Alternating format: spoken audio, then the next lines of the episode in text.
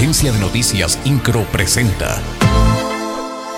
Resumen informativo. Como parte de la gira que realiza por Canadá, el gobernador Mauricio Curi González anunció 600 nuevos empleos para el sector aeroespacial. La empresa Bombardier, a través del CEO Eric Martel, confirmó que los próximos años estarán ampliando su plantilla laboral para dar nuevos espacios laborales.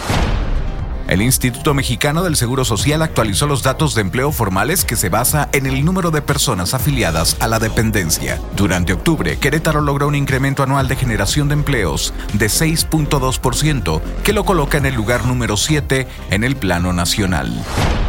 En el Congreso local, los 18 municipios presentaron las propuestas de actualización a sus tablas de valores con base en las recomendaciones de la Dirección de Catastro. Todos pidieron aumentos que van desde el 3.39% al 91.94%. Lo anterior durante la primera sesión de la Comisión de Planeación y Presupuesto del Congreso local, que inició la revisión de las tablas de valores de suelo y construcciones para el ejercicio fiscal 2023.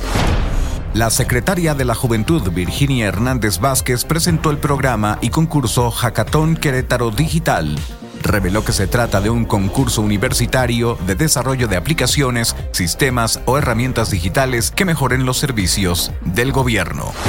INCRO, Agencia de Noticias.